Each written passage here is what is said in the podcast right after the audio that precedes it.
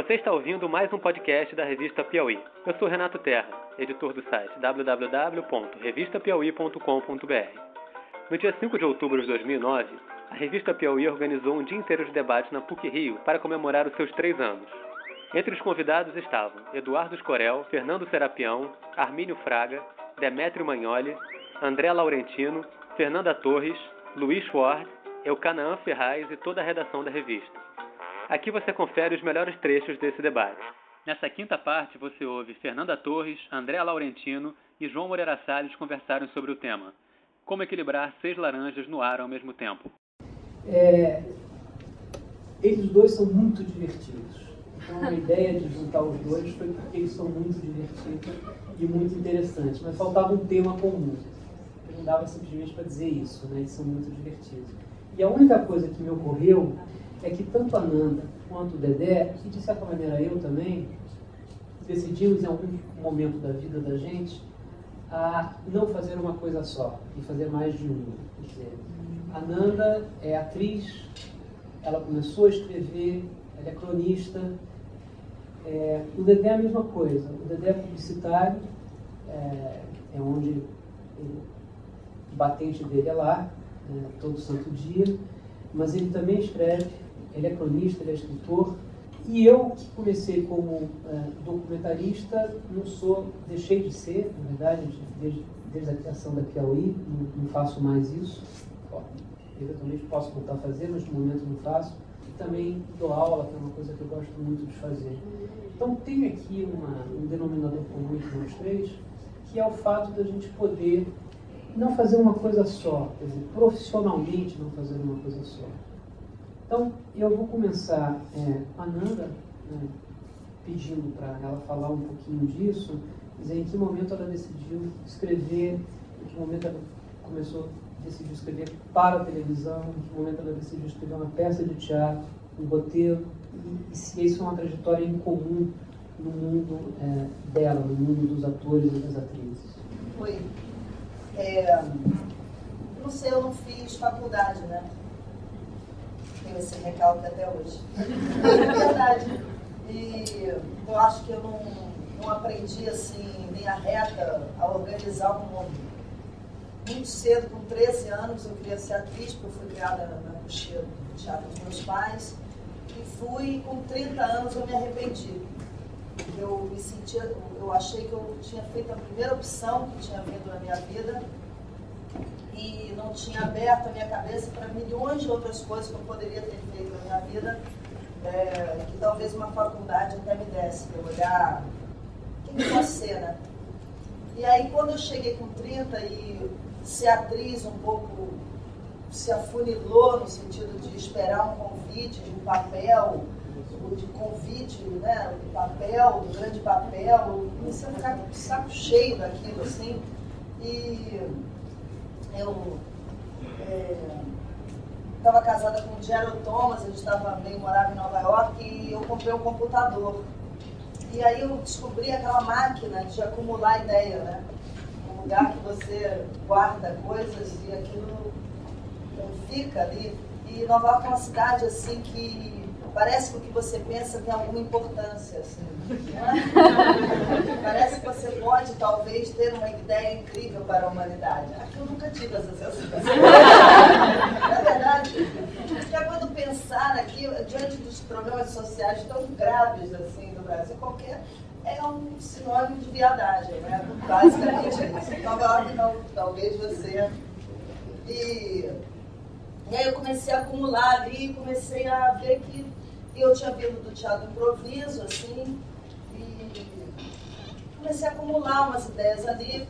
Voltei para o Brasil, estava toda a minha geração estava começando a aprender a fazer cinema, ninguém tinha feito faculdade, toda a minha turma, um bando de iletrados, uma coisa impressionante. E ninguém era roteirista, ninguém era diretor, ninguém sabia aquilo. Então, em terra de cego, né? Eu acho que você falou esse negócio uma hora vez enche o saco, mas qualquer coisa durante muito tempo enche o saco. Seja qual for a profissão, chega uma hora que o cara satura, né, o ponto ótimo da curva. E depois o cara tem que, se ele achar bom que o ponto ótimo está salgando, ele, ele segue ali. Tem gente que consegue ficar apaixonado pelo mesmo assunto a vida inteira, algo que eu invejo muito, porque eu não consegui. É, e eu tenho certeza que se eu deixasse a propaganda de vez, não ser escritor de vez, um dia eu disse, nossa, mas que saco é ser escritor de vez. Que saudade da Doriana. Que saudade Feliz, sem problema de emagrecer. Mas é, no caso, a gente tem outra, não é a contadoria, né? Todos os margarinos da BUB e da JMC. Então, que saudade. Deixa claro. Eu não tenho saudade da Doriana. Mas, enfim, é, um dia eu lembro que eu estava indo na agência é, tomar um cafezinho com um diretor de arte muito, muito bom. E, eu, e ele estava falando, eu disse, que inveja eu tenho desse cara que só quer fazer uma coisa na vida Anúncio de página dupla 42 por 28. Não é página 30, 30 já fica puto. É 42 por 28. E eu tinha inveja disso, porque eu já gostava de escrever e tal. E antes, em propaganda, isso aqui é curioso, que os tempos mudam, ele falou aqui também na abertura. Antes, em propaganda, era ruim você ser uma pessoa que tivesse outros interesses. Você era visto como um infiel como um cara, esse cara não está muito afim, não, porque propaganda é um trabalho que exige muito. Tem que trabalhar fim de semana, noites adentro, etc. e tal. E uma pessoa que tenha outros interesses é quase que fosse aquele marido que, que vai beber com amigas no final do expediente. Não, esse cara está um passo da traição. Eu quero um marido que esteja em casa seis da tarde. Hoje em dia é o contrário. Como existem várias mídias, existem as teorias do transmedia storytelling.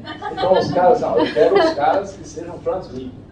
Então o fato do Dedé ser escritor, o cara fala, ah, o Dedé é escritor, o Dedé faz não sei o que e tal, é um bom sinal, porque mostra que eu não estou olhando só para os meios tradicionais de se comunicar com as pessoas. Eu tenho maior inveja disso que você disse também, né? das pessoas que têm uma, uma, uma, uma vocação desde muito cedo e sabem o que querem fazer.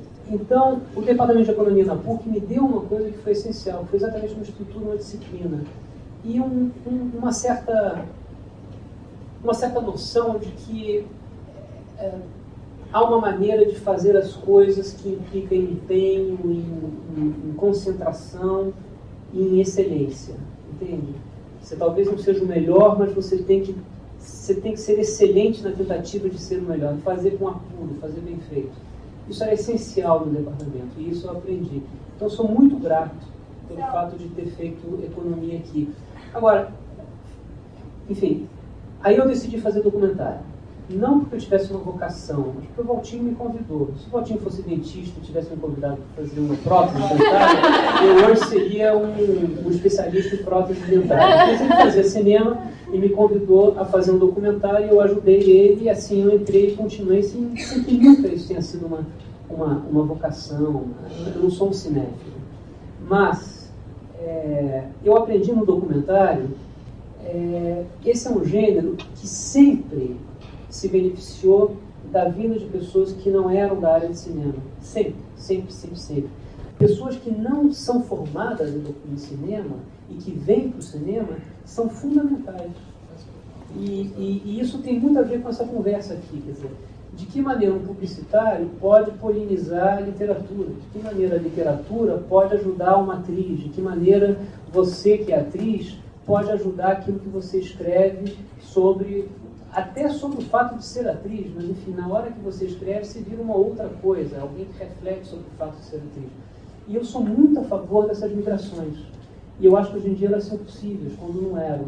E a Piauí, para trazer a bola um pouco para perto, a Piauí tem um pouco essa saudável esquizofrenia, porque tem muita gente que escreve sobre coisas que não são necessariamente aquelas da experiência concreta do dia a dia, e também uma revista que dentro dela a gente de todas as, todas as, uh, enfim, as, as, as, as camadas do, da, da, da, sociedade e, e, e, e, que exercem as mais diferentes profissões e, e tudo isso cabe no mesmo lugar.